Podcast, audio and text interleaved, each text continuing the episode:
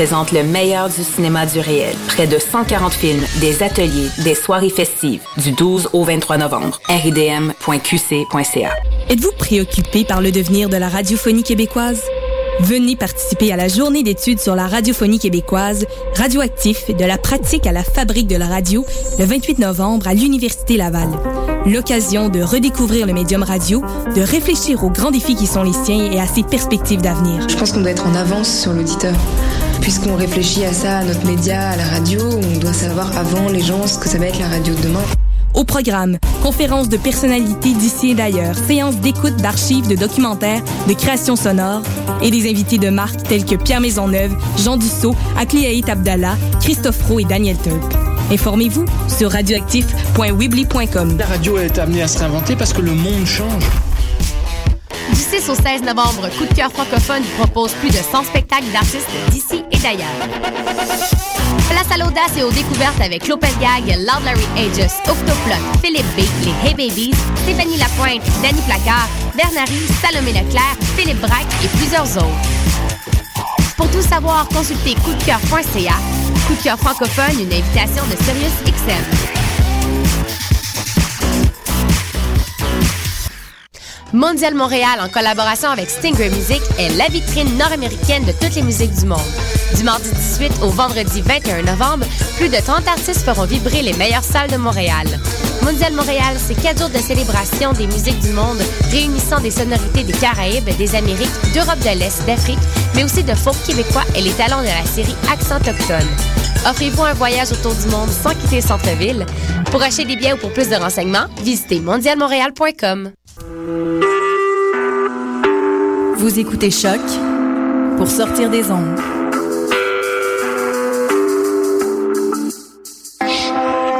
Podcast, musique, découverte. Sur choc.ca.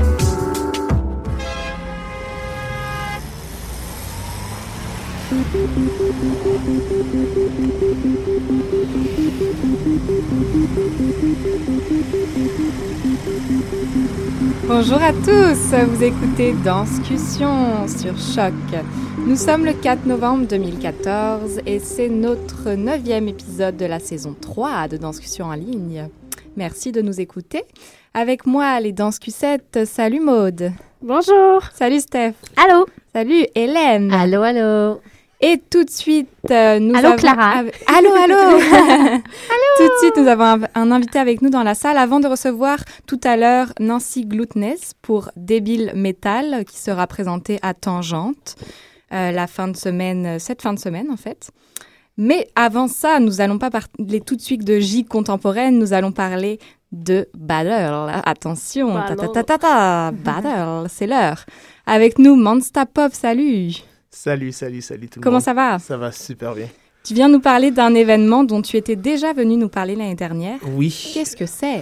Euh, Je viens vous parler de Jack of All Trades. Euh, en fait, euh, un événement, un battle qui est là pour tester les, comme on dirait en termes street dance, les skills des, euh, des, euh, des, des, des, danseurs. Puis c'est plus spécifiquement pour euh, les danseurs qui font du popping et des danses qui sont reliées à des mouvements illusoires et robotiques. C'est vraiment là-dedans. Puis voilà, c'est un jeu, c'est un, un test, c'est un, c'est un, un challenge, c'est un tournoi fait dans un esprit festif. Voilà. Alors, il y, a, y a des juges, il Mhm. y a des contraintes, il Mhm. y a des participants, il faut mieux. C'est mieux comme ça, sinon ça ça marche pas. Donc, est-ce que tu peux nous, nous rappeler un peu c'est quoi les Il y a des règles, il y a des contraintes, ils vont devoir tirer au sort? Comment ça se passe un peu? Ben voilà, en fait, euh, c'est le, le, la compétition est basée sur six contraintes. Euh, la première contrainte est ondulation. Euh, ondulation qui signifie en fait euh, tous les mouvements qui ont cette allure d'ondulation dans le corps. Que dire, il y a certains styles qui sont euh, qui sont quand même assez appropriés par rapport à par rapport à cette contrainte, tels que le waving, euh, le, le snaking, euh, le cobra, le boogaloo et ainsi de suite. Ensuite, on a tuddings and lines, qui veut dire euh, tout ce qui est relié avec les lignes.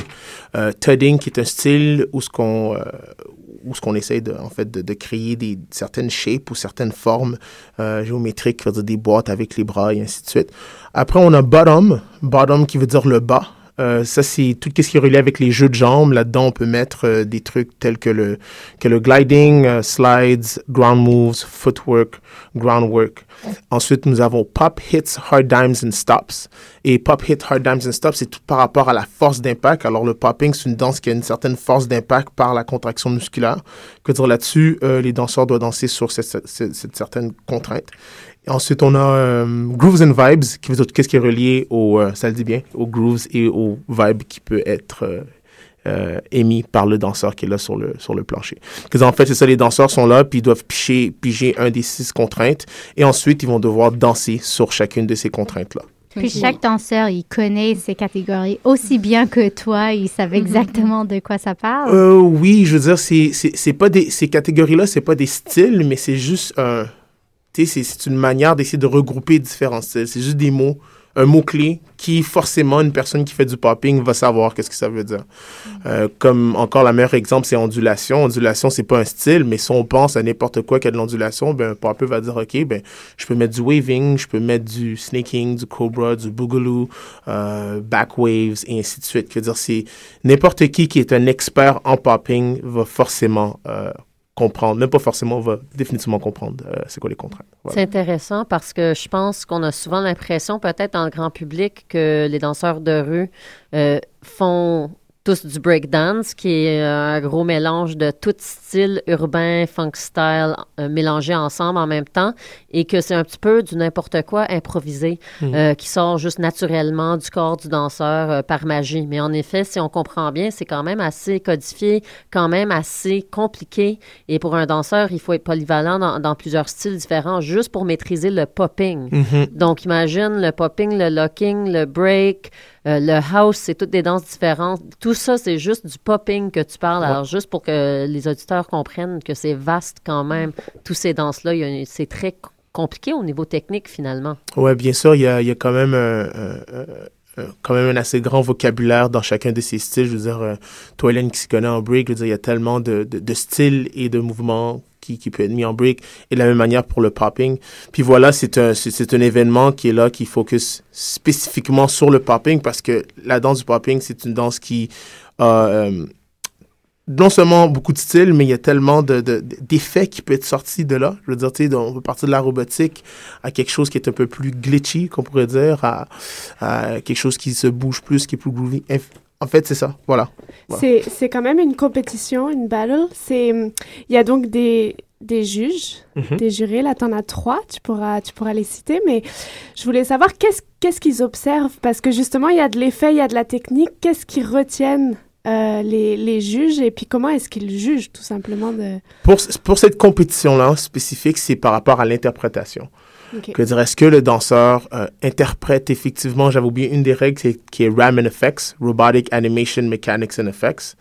Alors, est-ce que euh, le danseur met de l'avant vraiment la robotique du animation ou de la mécanique ou des effets visuels par rapport au corps? Est-ce qu'il y a un consensus de, de juges? Il y a des critères communs qui sont établis avant le, la battle euh, pour être sûr d'avoir une même évaluation ou c'est vraiment selon les juges? C'est selon les juges, mais c'est pour ça aussi que je, que je sélectionne des juges qui ont comme une certaine ouverture d'esprit, une certaine compréhension aussi par rapport à la danse. De toutes les personnes qui sont là sur le judging panel, c'est des personnes qui, euh, voilà, s'y connaissent et euh, vont juger quand même, pas pareillement, mais vont avoir cette même approche, cette même compréhension par rapport à l'événement. Ok. C'est une compétition, il y a un prix à gagner. Oui. Euh, je vois 1500 dollars, c'est une très belle somme. Euh, j'ai assisté à Bonnie and Clyde, effectivement, on voit aussi un, chèque qui est remis à la fin. Mhm. Euh, d'où viennent ces sous? À quoi servent ces sous? Bon, voilà. Alors, voilà les sous qui arrivent en jeu. Voilà, voilà. Et là, c'est là que je vais faire un peu un peu de promo. Puis s'il y a quelqu'un euh, qui aimerait ça aider Jack of all trades, je serais vraiment, euh, serait vraiment apprécié. Un mécène. Euh, voilà. mon DJ vient de la France. Le 1500 dollars est donné aux danseurs. les juges, Bishop viennent de la France. des personnes viennent un peu partout. Puis tout ça sort de mes poches. OK. Voilà. C'est important à le dire. Et c'est important de le dire pour, pour la simple raison que pourquoi que je fais ça, c'est pour aider effectivement la scène de danse. Puis euh, voilà, on n'a on a, on a pas nécessairement de fonds, on n'a pas nécessairement de support parce que euh, je crois encore qu'il y a quand même un certain stigma par rapport à la danse urbaine. Puis euh, je crois que voilà, le, le monde ne sont pas prêts à euh, investir dans ce genre de trucs. Pas tout de suite. Mais, pas tout de suite. Pas mais... de suite, mais je pense qu'éventuellement, ça va se faire. Okay. Ça va se faire parce que euh, il suffit juste qu'une personne vienne à un événement de danse et il réalise à quel point il y a une certaine recherche et se dit, OK, tu sais quoi, mais j'aimerais ça peut-être aider ce, ce, cette communauté. Moi, je le fais pour la communauté de danse euh, montréalaise et même, je dirais, plus grand, je dirais celle euh, du Canada puis de l'Amérique du Nord parce qu'on a des personnes des États-Unis aussi qui viennent. Mm-hmm. Pom, pom. Ouais. Mais c'est intéressant aussi parce que je pense que c'est un des problèmes euh, du, pour le street dance d'être compris dans le contexte de la danse contemporaine, la danse classique. C'est parce que c'est une danse qui est à la base une, une, une danse de compétition. Les battles, c'est le cœur, c'est l'esthétique de la danse elle-même. Mm. Et dans les subventionnaires qu'on a qui s'intéressent de plus en plus, calque commence à supporter les danseurs de rue, le Conseil des arts du Canada. Ils donnent des bourses, mais ils comprennent pas qu'il faut aussi peut-être donner des bourses, pas juste si un danseur de rue veut créer un spectacle, mais s'il veut créer un battle, mm -hmm. ça, c'est une création artistique qui fait partie de ce monde-là et c'est la façon que ce monde-là s'exprime artistiquement. Il y a vraiment un gros préjugé, je pense, c'est pas juste contre les street dance, mais contre la compétition mm. dans, dans le monde de la danse high art, peut-être, et on pense souvent que la compétition, ça sert à rien, c'est pas de l'expression artistique, mais finalement, la compétition peut nous pousser à mieux danser, oui. peut nous pousser à s'améliorer comme danseur et à vraiment à, à, à améliorer nos techniques et notre expression comme interprète, tu le dis. Alors, c'est, je pense que ça vaut énormément pour la communauté. Peut-être les danseurs contemporains, de temps en temps, pourraient apprendre quelque chose aussi, de se mettre sous le feu puis apprendre qu'il faut mmh. être en compétition des fois. Euh, ça te grouille le cul, je sais ouais. pas. voilà, voilà. Et aussi, tu sais, il y, y, a quand même un truc culturel où ce que quand un, un, street dancer va aller dans un jam ou dans une compétition, oui, il va être là pour compétitionner, mais aussi il a la chance de rencontrer d'autres danseurs. Et c'est ça aussi, c'est en fait, c'est la raison pourquoi que les street dancers vont aller dans une compétition. C'est comme, oui, je compétitionne, mais après ça, un truc qu'on appelle un cypher, qui dire c'est des cercles. Je vous êtes là dans la soirée, puis il y a des cercles, puis il y a des danseurs qui rentrent dans les cercles, puis ils sont là, puis ils partagent.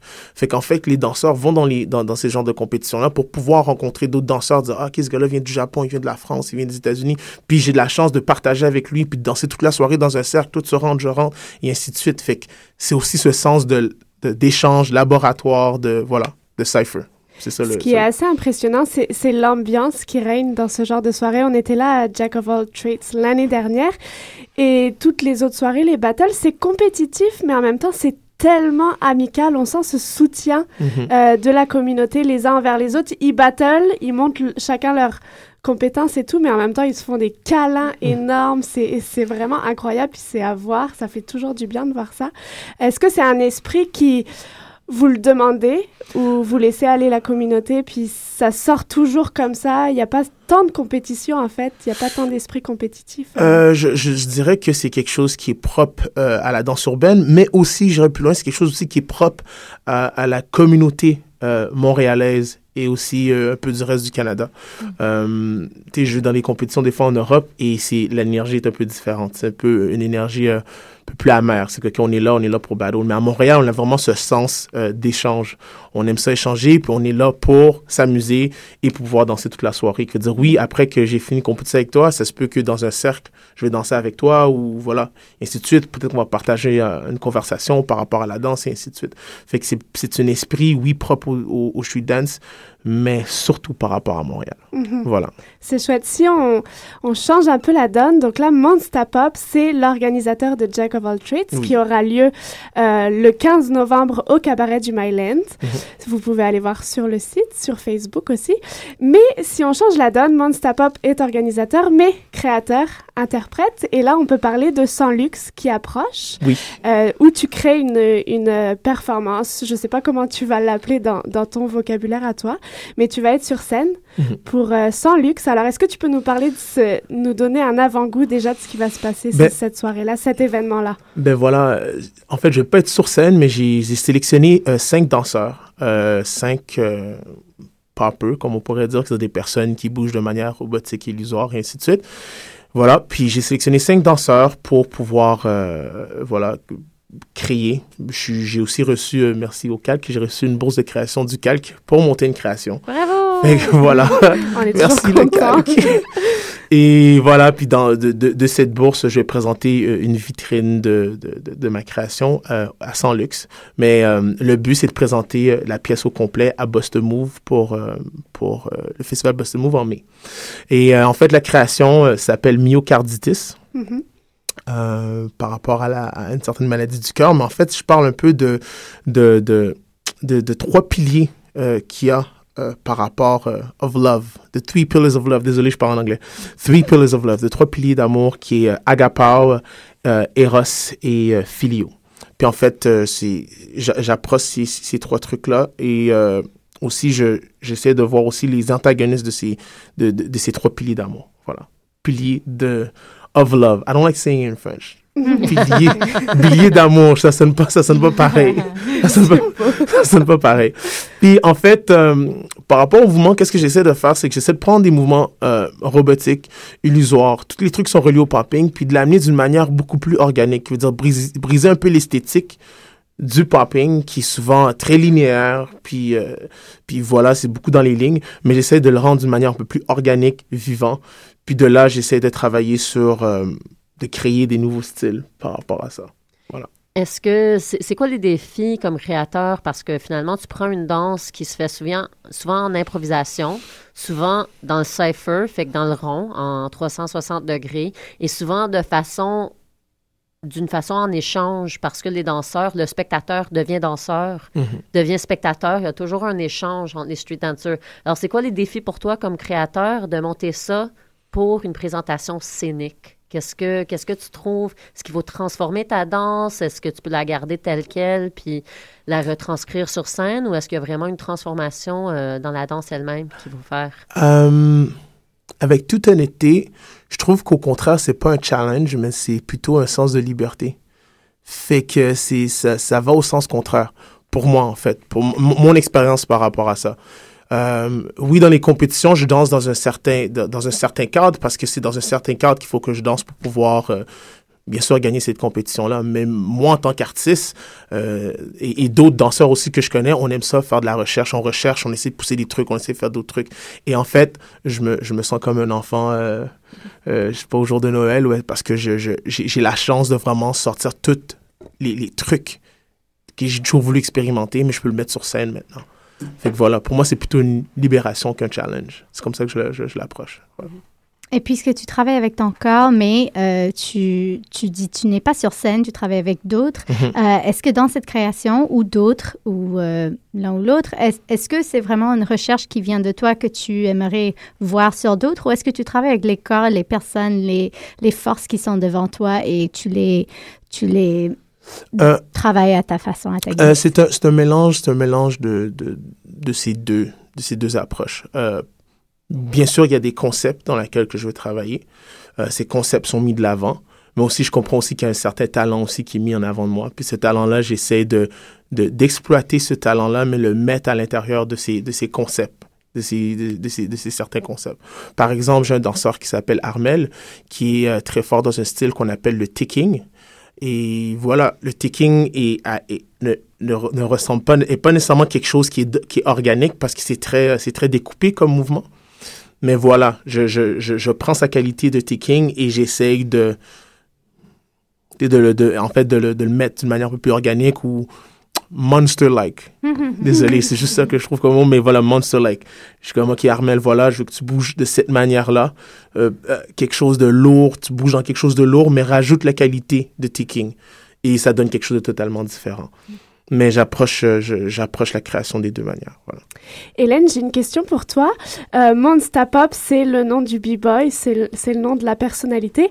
Qu'est-ce qui fait euh, sa personnalité euh, cré- euh, de danseur? Que- quel- Qu'est-ce que tu dirais qui qualifie euh, ces mouvements? C'est un petit peu horrible de le faire devant toi, mais c'est toujours agréable à entendre. Puis, parce que c'est toujours dur, tu peux peut-être nous, nous dire des choses qui sont t'es ton identité à toi, mais c'est toujours bon aussi de l'entendre de quelqu'un d'autre. Si Hélène, tu veux bien te lancer. Euh, oui, oui, bien sûr, mais moi, je trouve qu'une des qualités de Monster Pop, en effet, qui fait que c'est un monstre, c'est que c'est vraiment un monstre de la performance. C'est quelqu'un qui, qui va dévorer complètement, euh, soit quelqu'un en compétition, soit ses spectateurs. Il y a une présence qui est grande, qui prend de la place et qu'on peut pas manquer mais du tout. Il y a une précision du corps impeccable. Il faut vraiment aller le voir sur YouTube, euh, tout le monde, parce qu'il est vraiment malade euh, dans sa précision, des mouvements minuscules et en même temps, il peut bondir et changer de place, manger l'espace. C'est vraiment faire des gros mouvements en même temps. Euh, je pense que c'est un danseur très, très, très impressionnant que, qui va faire sa marque euh, sur, sur le monde de la danse contemporaine, qui a déjà fait sur, sa marque sur le monde, de la danse urbaine. Alors, euh, faites attention, là. Tous les danseurs contemporains, Monster s'en vient, puis il va vous manger. Est-ce que tu, tu, te reconnais dans, dans cette présence? Est-ce que c'est ça que tu travailles, que tu cherches à, à développer ou c'est naturel? C'est euh, euh, je travaille beaucoup sur beaucoup de trucs techniques, mais je pense que c'est instinctif pour moi mhm. de d'avoir cette présence. Mais cette présence, c'est pas que j'essaie pas de j'essaie pas de dévorer le monde, mais c'est juste j'essaie d'être le plus honnête possible. Euh, puis quand je dis être honnête, c'est juste de, de, qu'est-ce qui se passe à l'intérieur, mais j'essaie de le, de mettre de l'avant. Puis de, de, je, je, de, me bloquer à l'intérieur de ma petite bulle, de Monster Bulle. Et voilà. et, et, je partage avec le monde. Mais est-ce que je me reconnais là-dedans? Oui. Mais je sais que je suis beaucoup aussi dans l'esthétique. Je suis un gars qui est beaucoup dans l'esthétique. Puis voilà, quand je transite euh, ma danse, ça, ça sort comme ça. OK, merci Monsta. Et, qu'est-ce que tu penses? C'est parce que depuis longtemps maintenant à Montréal, on voit des compagnies, et pas juste à Montréal, mais dans le monde un petit peu depuis que la danse de rue devient populaire dans les médias, on voit des compagnies de danse contemporaine ou de danse classique qui, qui s'approprient des fois des mouvements de la danse urbaine ou qui prennent un danseur, euh, qui le mettent dans le spectacle et après ils disent que c'est contemporain, urbain, fusion. Euh, on, depuis un temps à Montréal, on voit vraiment une génération de danseurs urbains qui s'en vont vers la création, on pourrait dire, un petit peu plus contemporaine. Et pour toi, c'est quoi l'importance des danseurs urbains qui viennent prendre cette place-là dans, dans le contexte de la, monde, la danse scénique? Euh, ben, en, fait, c'est juste, je dirais l'important, c'est que ça, c'est plutôt pour euh, confirmer en fait notre, notre, identité. Je veux dire, on est là. Je veux dire, on est là, on est beaucoup, on est énorme, on a, on a, il y a beaucoup de street dancers euh, à Montréal. Puis en plus, on, fait du bruit, on fait du bruit au niveau international, ça voyage partout, ça participe dans des compés, c'est invité pour juger des trucs. Mais à Montréal, il n'y a pas ce support. Ça, je trouve que ça fait pas de sens. Je veux dire, on est, on est d'ici, on est de là. Mm. Euh, euh, spécifiquement en popping, euh, en Amérique du Nord, Montréal est considéré comme une des meilleures villes en popping. Puis on n'est pas encore reconnu chez nous, mais on est reconnu ailleurs. Fait que je pense que c'est là l'importance. C'est l'importance de, de ça, puis l'importance aussi de, de, briser le stigma de, de, de la danse urbaine. Que bon, c'est quelque chose qui, qui est juste faite euh, freestyle, euh, pas pensé, il n'y a pas nécessairement de recherche. Je veux dire, on parle différemment, on agit différemment, notre recherche est différente, mais il y a quand même un travail. Il y a un travail qui est mis derrière. C'est pas. Euh, euh on fait pas juste aller dans un club et danser le même. Veux dire, un travail qui est mis à l'intérieur de ça. Je veux dire, en fait, l'approche de la scène, pour moi, je pense que c'est ça. C'est c'est notre identité. Avoir cette place, créer notre place. Mm. Voilà. Ben, il y a une scène euh, le 15 novembre, mm. puis euh, tu, tu, parles de making your, putting your mark on the map. Euh, combien de temps est-ce que ça fait que Jack of all trades ça existe? Est-ce que tu étais toujours à la tête de ça? Puis est-ce que ça venait de, d'un besoin de la communauté ou juste il y a trop de poppers, il faut qu'on fasse un, il faut fasse un battle que pour eux? d'où vient euh, ben, Jack je veux dire, il y a d'autres compétitions de popping. Euh, il y a d'autres compétitions aussi qui incluent popping, telles que le Bust Move. Il y a un événement aussi qui s'appelle Chaos Unleash, qui est strictement popping. Euh, Jack of all trades existe, c'est tout jeune. Je veux dire, la première édition euh, le, 25 janvier. Mais en fait, la raison pourquoi euh, j'ai fait le Jack of all trades, ça, c'est plutôt du côté street dance. Où est-ce que je trouve que, si je rentre un peu dans l'aspect technique de la chose, en popping, il y a, une certaine école de pensée Et en fait, qu'est-ce que je voulais, c'est challenger, challenger ça, briser cette école de pensée qui a en ce moment en popping et dire, hey guys, on peut aller plus grand que ça, on peut bouger plus grand que ça, pour ne pas juste bouger de bouger ou de danser dans un certain dans ce certain style. I'm not going to go any further because then it's politics. Mais question politique. J'imagine janvier passé, euh, vous étiez là. Euh, il y avait un Jack of all trades ou euh, une Jacqueline qui était lui qui a gagné le prix. Est-ce que cette personne peut, euh, peut se représenter? Est-ce que c'est quelqu'un qui passe une couronne à quelqu'un d'autre? Comment ça marche? Il peut se représenter encore s'il veut, voilà. C'est un Jack. Est-ce qu'il a le titre pour toute l'année? On l'appelle Jack. C'est lui, Monsieur Jack of all trades de, 2000, de 2014 de l'édition 2014. Merci, Monsta. Donc, si on veut te retrouver, on te retrouve à Jack of All Trades. Oui. J'adore le dire, le, le nom. Donc, le, très bien, moi. le 15 novembre, c'est 18 ans et plus? Oui, parce que c'est fait dans un cabaret et voilà, dans un cabaret, un peu d'alcool. Et non seulement ça, euh, il y a Étienne qui est là, qui va faire une pièce de stand-up. Et Étienne est un peu vulgaire des fois avec, avec je sais pas si vous vous rappelez d'Étienne, mais voilà. OK. Et donc, euh, sans luxe, on recevra évidemment euh, Axel, les organisatrices du, de Sans luxe pour nous en parler plus, mais tu nous as déjà donné un avant-goût mhm. de, de ta performance là-bas. Donc, on te retrouve aussi là-bas. On te retrouve samedi le 15 novembre. Merci, Monstapap. Bon courage pour euh, la suite. Merci à vous tous. On se retrouve après une euh, petite page musicale. Bien sûr, et vous écoutez toujours euh, Danscussion sur choc.ca.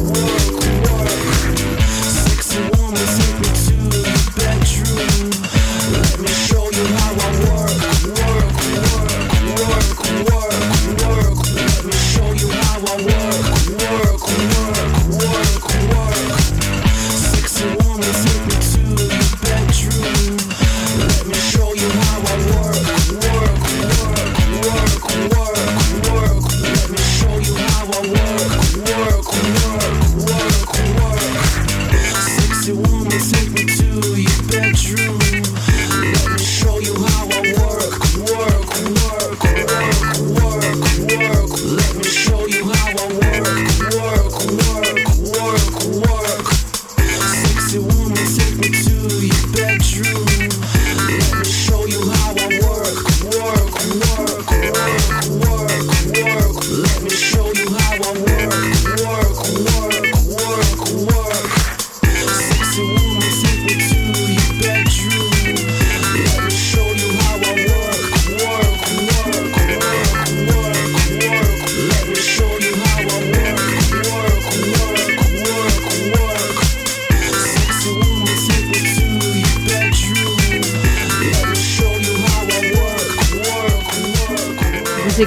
encore, bien sûr, Danscussion sur choc.ca.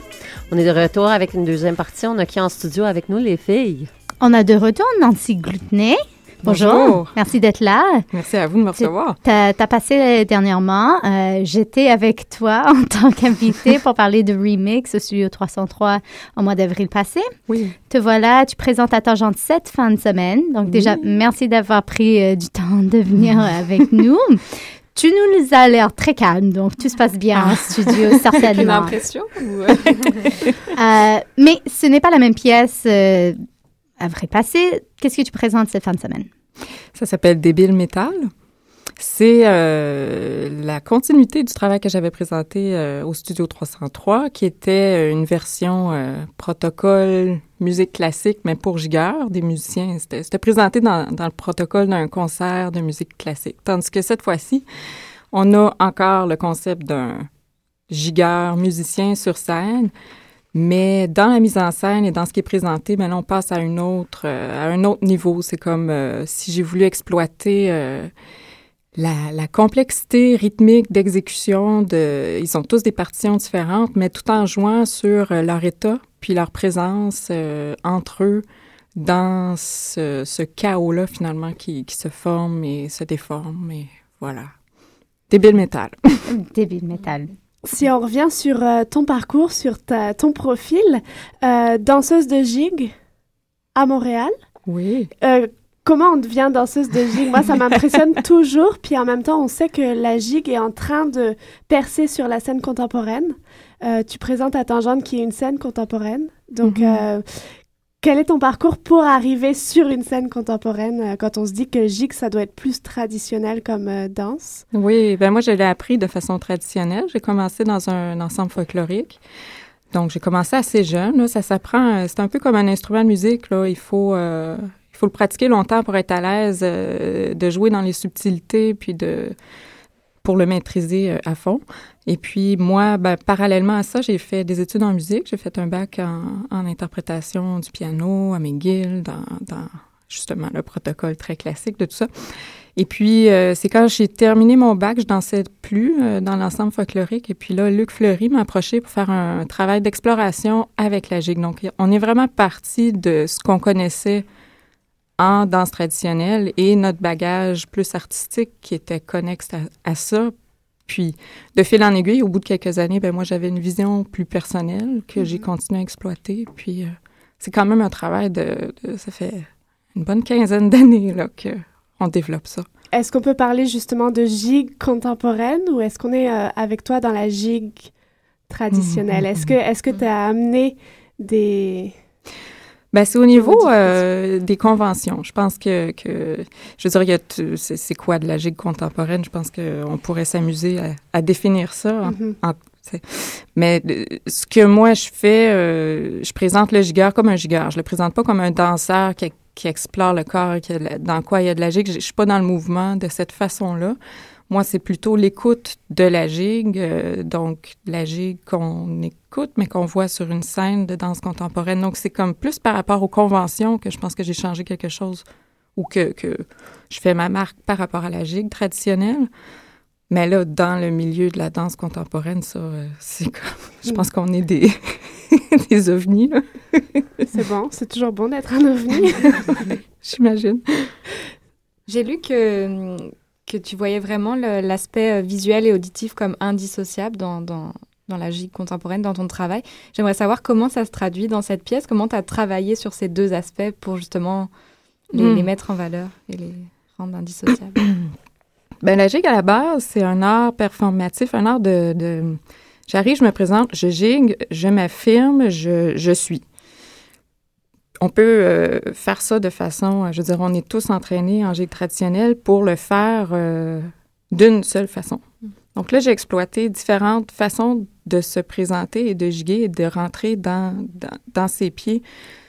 Puis, par la manière de changer un frotté 5, par exemple, ou juste l'exécution de la gigue, je pense qu'on touche... Moi, je cherche à toucher autre chose que... ouais, qui est peut-être euh, plus sensible que mais c'est visuel parce que c'est le corps qui le fait. Mm. De là à dire que c'est du mouvement, tu sais, c'est, mm. c'est large, là. Mais c'est dans ce sens-là. Pour moi, mm-hmm.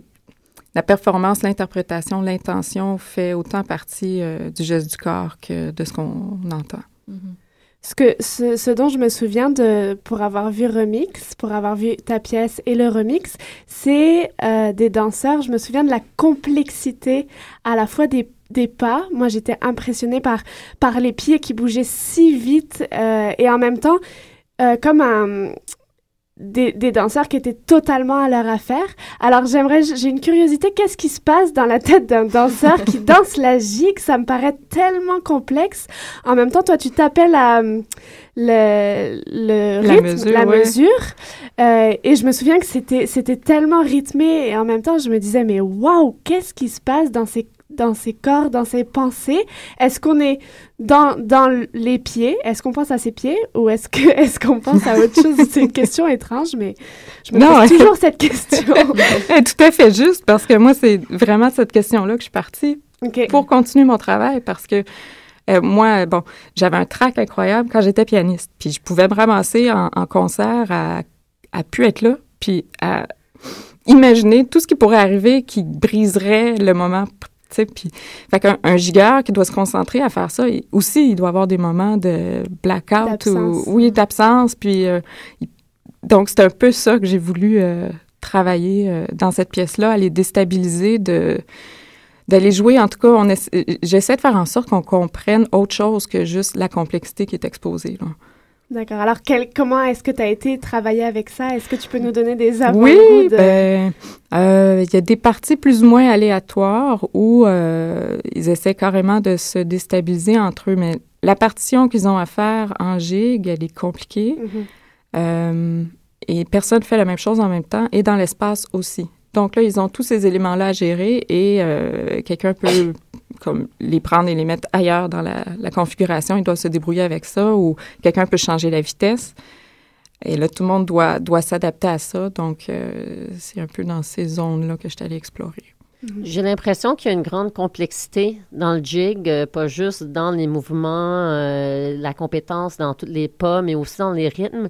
Et est-ce que si on n'a jamais dansé de jig, est-ce que le spectateur néophyte euh, de danse contemporaine qui se pointe à tangente à toutes les semaines, est-ce que tu penses qu'il y a des codes qui vont manquer ou est-ce que tout le monde peut comprendre cet univers-là? Est-ce que c'est -ce que c'est une danse qu'il faut vivre un petit peu pour la comprendre ou est-ce que c'est ouvert à l'interprétation? C'est ouvert, je veux dire, euh, c'est une pièce percussive. Donc, même si on ne comprend pas euh, exactement comment, juste le fait de le voir, ça nourrit plus que si on faisait juste l'entendre. Euh, mais non, on n'a pas besoin de comprendre. Je veux dire, je pense qu'un giga va triper à regarder ça en voyant le défi, mais c'est pas ça le but. en tout cas, moi, mon but n'est vraiment pas qu'un spectateur comprenne chaque petite subtilité dans la gigue. Là, ça traite d'autres choses, en fait.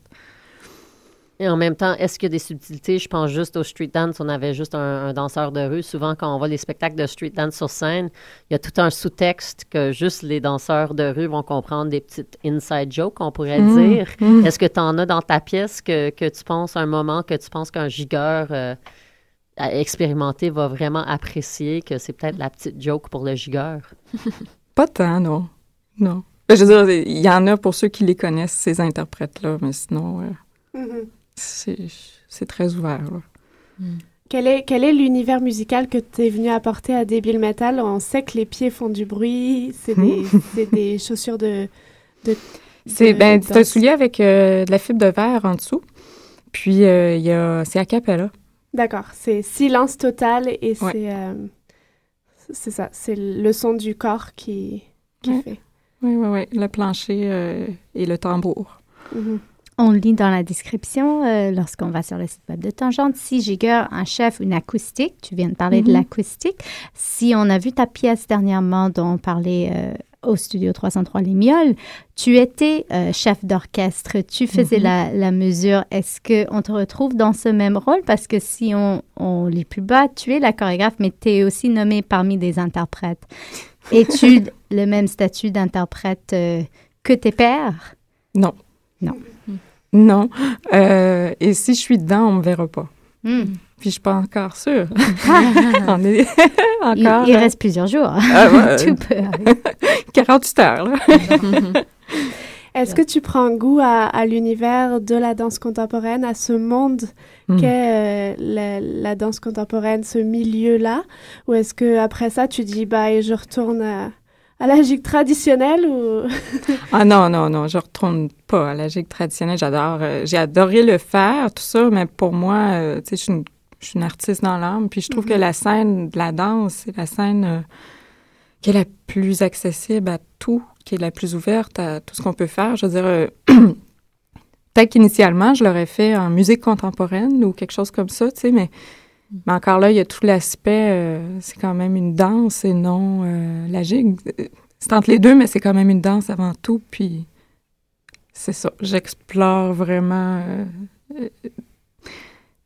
dans la danse contemporaine, je trouve que je trouve, j'arrive à toucher à quelque chose de plus que juste musicalement j'ai la sensation que les, le corps, les pas se suffisent à eux-mêmes dans, dans, ton travail, dans mm. autant musical que corporel. Est-ce que tu viens, tu recherches quand même une certaine mise en scène, une, une certaine euh, lumière? Est-ce que tu veux emmener dans une autre atmosphère créée par les artifices de la scène? Le fait d'être attendante, quand même, ça offre beaucoup de possibilités. Oui, ben je pense que c'est la première fois là, que j'essaie, que j'ose euh, aller plus dans cet aspect-là et me sortir de la, sobriété dans laquelle j'étais jusqu'à date. Euh, je pense que j'avais besoin de trouver mon ma base, là. Puis là, ben, j'essaie d'éclater un petit peu mes, mes petites barrières, euh, m'amuser un peu plus, euh, avec mon petit éclairagiste. Il y a bien du fun. Je vais poser la même question que j'ai demandé à Monster Pop juste avant que tu mm-hmm. arrives en studio. Tu es artiste, tu es interprète aussi. Mais tu travailles avec euh, un noyau de personnes, les mêmes interprètes, euh, soit exactement ou euh, une ou deux personnes de plus ou moins par rapport au dernier groupe. As-tu l'impression de travailler ou est-ce que tu travailles à partir de, ton corps, de tes mouvements et que tu essaies de, partager ça et de d'entrer ce monde dans ton monde, est-ce que tu te vois plutôt à travailler avec des individus, différentes forces et d'aller travailler avec ce qu'ils ont à offrir ou une mélange des deux? C'est, ben, en fait, peut-être par rapport euh, à mon interprète féminine, je pourrais dire que oui, je pars de moi, mais en même temps, euh, je dirais avec les gars, c'est pas possible. C'est vraiment pas possible parce que euh, la gigue implique tellement de gestion de poids et d'équilibre que quand euh, tu as un corps vraiment différent d'un autre, tu peux pas euh, apporter le même euh, la même impulsion de la même façon ou fait que j'ai pas le choix de travailler directement à partir de ce que me donne individuellement. Puis ça change d'un à l'autre de toute façon. Donc mais puis un pas de jig, ça reste un pas de jig. Pour moi, c'est le son, fait que, qui, qui fasse les deux, trois petits sons qui importent moins de telle ou telle façon. Moi, ça me dérangera pas. C'est plus le résultat ou la qu'est-ce qui va permettre que ce soit précis. Euh, puis par rapport à, mon interprète féminine, ben, je suis allée dans ce qu'on a de commun pour développer sa façon à elle de bouger. Mais ça vient, c'est parce que ça me rejoint moi, mais en même temps, je travaille à partir d'eux. Oui. Est-ce qu'on peut nommer les interprètes? Euh, nous, on, en connaît un qui est issu de, de l'UCAM tout euh, fraîchement. Antoine Turmine. Il y a Antoine Turmine, Jonathan C. Rousseau. Louis Gloutenay, mon petit frère. Yann... Je me disais, il y, a, quelque chose. il y a quelque chose. Yann Jaworski, Philippe Meunier, qui sont deux chorégraphes qui vont présenter euh, au mois de mars à la prochaine Biennale de Gigue contemporaine. Et puis euh, Anne-Sophie Leblanc. Ça m'intéresserait d'avoir tes feedbacks par rapport à ton expérience de remix. Euh, on t'avait reçu à l'époque, on Stéphanie et toi, vous faisiez partie des artistes qui étaient remixés, euh, c'est-à-dire vous aviez été euh, accompagné d'un d'un remixeur, d'un artiste qui avait repris votre pièce et qui en avait fait sa propre pièce d'une certaine façon à partir de votre pièce à vous. Euh, toi, tu avais été jumelé avec une artiste de flamenco. Donc ton travail de gig avait été retravaillé par une artiste qui travaillait beaucoup le flamenco. Euh, ça avait été très impressionnant mhm. pour le public, assez intéressant à, voir. Euh, comment est-ce que tu l'as vécu, ce, cette expérience? Et est-ce que ça t'a ouvert des portes de réflexion? Est-ce que ça t'a amené quelque part où tu t'attendais pas à aller? Euh, on t'avait reçu, tu savais pas forcément où tu t'en allais. Est-ce que ça a fermé des portes aussi? Est-ce que ça a fermé des portes d'être jumelé avec, avec ce genre d'artiste? Non, ça a définitivement ouvert des portes. Euh, c'est Sarah Bronsard euh, mm-hmm. qui avait remixé mon travail. Et puis, elle, elle, elle, elle a enlevé les souliers. En effet, je pense que toute la chorégraphie était sans souliers. Et puis, elle est allée travailler dans le l'impact du rythme dans le corps qui fait vraiment partie euh, du flamenco. Puis, euh, même si c'est pas euh, directement lié avec débile métal, moi, c'est une réflexion qui m'est restée beaucoup, beaucoup à, savoir, OK, comment ça, ça, réverbère ou qu'est-ce qui, qu'est-ce que ça vient chercher ailleurs que à cet endroit-là ou puis d'impliquer d'autres parties juste dans la, la conscience ou la présence. Donc, euh, ça, m'avait beaucoup alimenté, en tout cas. Euh. puis aussi, l'état dans lequel on doit se placer pour faire ça. Mm-hmm. C'était vraiment dans ça qu'elle était allée. Là. Il y avait des, sections où on imaginait être en train de giguer. Là. Sans, sans, le faire. Donc, euh, ça, c'est certain que ça, ça a une influence directe, oui, sur des mines métal. Oui, c'est sûr. c'est chouette. Est-ce qu'il y avait un croisement des périodes de création? Ça fait combien de temps que tu travailles sur des billes métal? Est-ce que c'était déjà parti? C'était déjà commencé. Euh, oui, oui, oui, Moi, ça fait deux ans, en fait, euh, que, que je travaille ça. C'est un travail assez difficile pour les interprètes, donc euh, il a fallu un peu les former à, à, ouais, à ce travail-là. Donc, c'est arrivé en... Ouais, j'ai comme pris une pause de ça. J'ai fait le projet pour le remix. Donc, euh, ouais, c'est arrivé euh, pile poil parce que je transférais de, travailler le, mettons, la mécanique jusqu'à trouver le propos. Donc, c'est sûr que ça a eu c'est arrivé au bon moment pour ça. Alors, arrivé ici au bon moment, la, semaine du spectacle, euh, tu te sens bien, tu es nerveuse, euh, tu es en train de capoter? Ah, qu'est-ce qui se passe? Tu as l'air assez calme, fait que j'imagine que ça va bien. non, ça va très bien, mais il faut que je dise que j'avais trois danseurs qui étaient partis en tournée, qui viennent juste d'arriver, fait qu'on a fait un 20 heures intensif euh, en fin de semaine, là. Puis là, on rentre en salle, puis euh, les, les, collaborateurs, tu sais, ça a été beaucoup d'informations en, peu de jours, mais je m'arrange pour bien dormir, bien manger. Merci Nancy. Donc, on te retrouve cette fin de semaine à Tangente. Tu es en euh, co-présentation. Excuse-moi de te couper la parole parce que ça m'intrigue. En fait, la soirée au total, tu es en co-présentation avec euh, Mina Murugesan. Je ne sais pas si je dis correctement son nom. Euh, We mm-hmm. Used to See This, sa pièce, qui parle entre autres un peu du vocabulaire Bharatanatyam. Mm-hmm. Est-ce que vous vous connaissiez avant? En tant qu'artiste? As-tu déjà vu son travail pour cette fin de semaine? Pas du tout. Ce sera une découverte avec nous. Oui, la soirée, je pense, c'est rythme déconstruit ou rythmique euh, déconstruite. Puis, mhm. euh, oui, c'est, je trouve ça très intéressant de marier les deux euh, dans une même soirée. J'ai hâte de voir. Mhm. Continue, Maud. J'allais juste dire merci. J'allais juste redonner les dates, savoir s'il reste des billets. tu sais pas. Donc, rendez-vous sur tangente.qc.ca pour mhm. savoir tout ça, pour avoir plus d'informations. Euh, on te remercie d'être passé par Discussion. Merci à vous. On te retrouve cette fin de semaine. Moi, on m'a promis une très belle soirée de, à Tangente, donc euh, je tiens à vous, à vous le partager. Et puis, on te retrouve pour une prochaine création euh, quand tu veux dans les studios de Choc. nous, on, se fait une petite page de musique, puis on se retrouve pour une discussion entre nous, une troisième partie. Vous écoutez encore Discussion sur choc.ca. Vous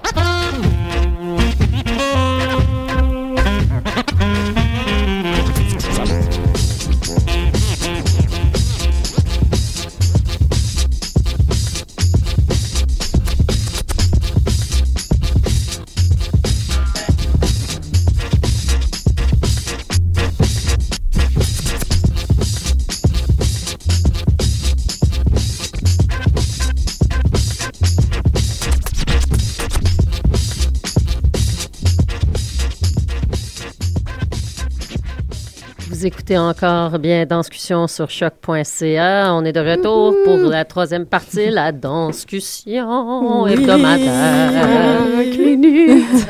C'est le moment où tout le monde pète les plombs. C'est ça. Et où moi, je vais faire une battle avec Hélène. Oui, euh, Parce qu'Hélène, nous étions dans la même salle. Nous avons vu Akram Khan. Même soirée. Même soirée, mais on n'était pas au même pas niveau. Même avis. pas même avis, pas même niveau, pas même siège. Je ne l'ai ouais. pas croisé de la soirée, mais on était à Danse Danse, euh, Akram Khan qui présentait qui présentait Stravinsky. Hit-moi. Hit-moi, ouais. Hit-moi. Remix du sac du printemps. Oui, alors on a euh, rien de sac du printemps. Je pense ah. que toutes les critiques sont d'accord là-dessus. Euh, euh, rien. Sauf, sauf, les notes du programme finalement, ouais. qui mènent le spectateur à pas comprendre exactement, exactement. qui se passe. Une inspiration libre. Alors ça tombait bien. Moi, j'avais pas envie de voir le sac du printemps. Donc c'est bon. Mais c'est, il le dit dans ses entrevues, Akram Khan n'avait pas envie déjà de travailler à partir mm. de ça. Ça a été une commande et il se l'est vraiment approprié à sa façon. C'est vrai qu'il l'a approprié à sa façon. Moi, j'ai adoré. Hélène a détesté. ah. euh, euh, c'est un chorégraphe qui vient de Londres, puis pour moi, c'est typique de ce qu'on voit à Londres. Euh, je, je suis pas à Londres en ce moment, mais de ce que j'avais l'habitude de voir qui venait de Londres. Euh. Donc c'est sûr très entertainment. C'était pas de l'entertainment, c'était assez, assez quand même dark, assez lourd. Avec, euh, c'était dansé. J'attends Hélène de l'autre côté de la vitre qui, qui va sans doute bouillir, mais, mais tout dans le travail d'Akram Khan, c'est-à-dire quelque chose de spirituel où moi j'ai vu euh, toujours euh, Akram Khan vient d'Inde, donc une un relation divin-être humain, Dieu-être humain, assez intéressant, des costumes grandioses, de la grosse musique, euh, assez, assez entertainment, sans doute, mm. divertissement, rien d'expérimental, rien de... On avait un Kyrie Linson, on avait des grosses voix, on avait au début de la guitare électrique. Moi, j'ai été emportée par euh, sa proposition, j'ai... J'ai vu du monde emporté aussi autour de moi, mais j'attends euh, Hélène. Euh, Hélène n'a pas vu Dieu, par Non, euh, mais malheureusement, je suis d'accord que c'est très esthétique. Ouais. Londres, danse moderne américaine, quoi, très anglo-saxon, très réchauffé. ça le, on, on, a gardé ça dans, dans, le frigidaire beaucoup trop longtemps. on l'a réchauffé au moins 5-6 fois. J'ai trouvé que pour une pièce qui devrait juste être divertissement, entertainment. On essayait une tentative de faire quelque chose euh, d'artistique qui pour moi était complètement manqué parce que on a manqué vraiment la chance de travailler des interprètes hallucinants, ouais. des beaux mouvements.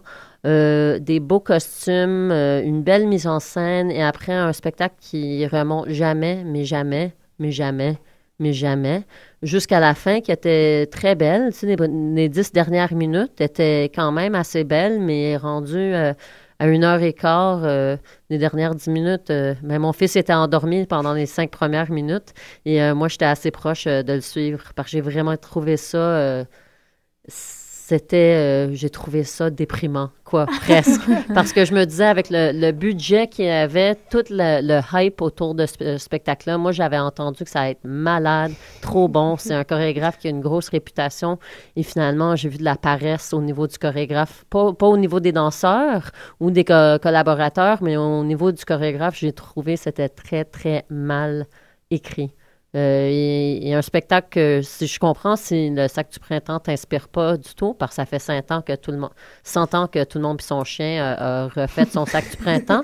Mais donc, pourquoi prendre la commande et pas laisser la place à quelqu'un qui s'intéresse finalement aux propos puis de nous amener une autre vision sur ce monde-là? Et euh, question pour vous deux, alors, si euh, tu parles de paresse, euh, du hype, de tout ça, est-ce que euh, est-ce que la façon dont vous avez reçu la pièce est en lien avec certaines expectations autour de Akram Khan? Ou est-ce que c'était vraiment je regarde ça, je critique ça ou je reçois ça d'une telle façon qu'importe le bagage qui vient avec le nom? C'est sûr que moi, j'aime beaucoup la, personne d'Akram Khan. Je l'avais vu sur scène en live, puis il m'impressionnera toujours. Mais je suis pas allée en me disant Akram Khan. Oui, c'est Akram Khan qui t'attire, qui vient te faire acheter ton billet parce que tu dis ça va être une valeur sûre, oui.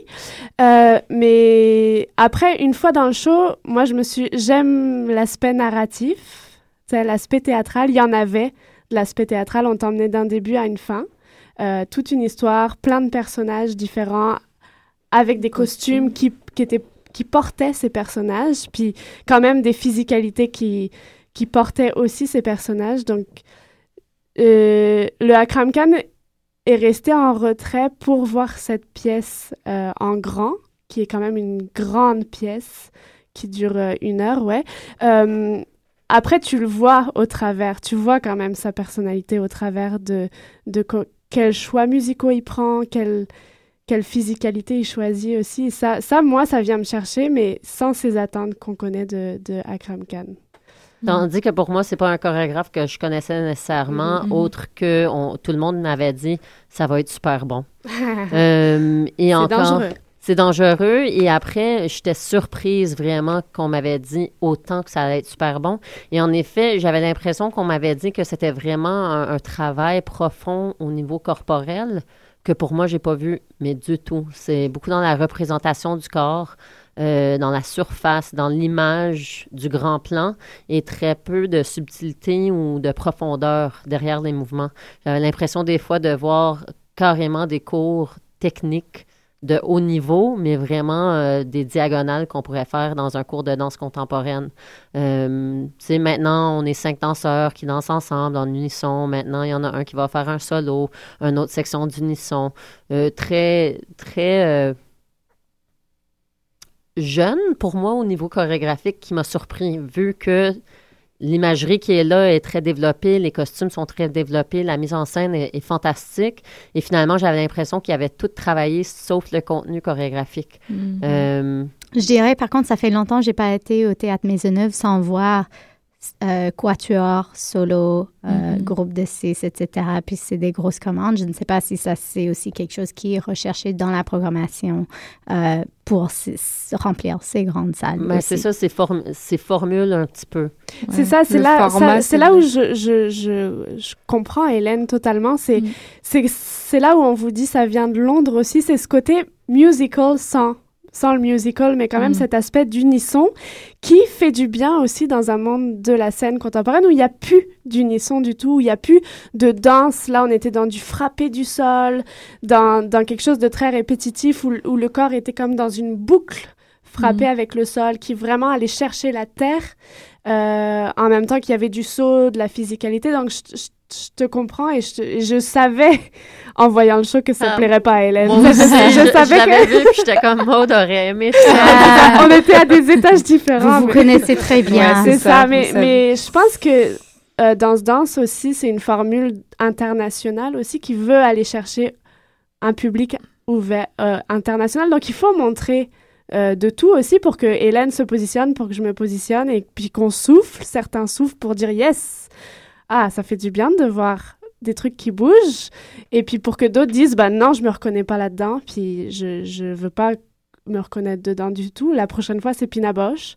Encore une nouvelle expérience qui vient de, de l'international. Donc, euh, c'est cool de garder les portes ouvertes pour tout le monde aussi. Mm. Donc, euh, moi, je, j'appuie là-dessus, puis ça plaît ou ça plaît pas. Mm-hmm. Tant pis. C'est juste que les billets sont chers, il faut le dire. Mm-hmm. Puis ça fait chier parfois de payer aussi cher. Euh, j'ai dit un gros mot, mais c'est vrai que ça tape sur les nerfs de payer cher pour pas en avoir pour ton argent quand c'est pas tes goûts. Mm. C'est surtout ça qu'il faut taper sur le point. C'est inadmissible que ça soit autant. Ou même si c'est du gros divertissement, ça pourrait pousser plus loin. On n'a vraiment pas ça à Montréal. Il n'y a vraiment jamais des spectacles style euh, Broadway, Las Vegas, du tout à mm-hmm. Montréal. Fait que si on va payer cher puis aller à la Place des Arts, moi, ça me dérangerait pas de voir Cats. Là, franchement. Du ben, gros divertissement. Cats, Phantom of the Opera, let's go. Je sais, je sais pas ce que, ce que les critiques ont dit. Je crois que les critiques sont restées encore très. Les, le devoir, la presse, très stable. J'ai pas, j'ai pas vu du grand. Je sais pas, mais je pense qu'il y avait des grands, euh, des grandes appréciations pour autres euh, artistes provenant de l'Europe, pour Gustavia qui était à l'Agora de la danse, qui mettait en lumière euh, de belles femmes, Larry Bott et Mathilde Monnier. Donc mm. c'était cool. On pourrait le dire plusieurs, mais il nous reste plus de temps. Donc oui, malheureusement. C'est ça. On va se retrouver la semaine prochaine. On en parlera la semaine pour notre dixième de la saison 2014-2015. Vous écoutez Danscussion sur choc.ca. Bye!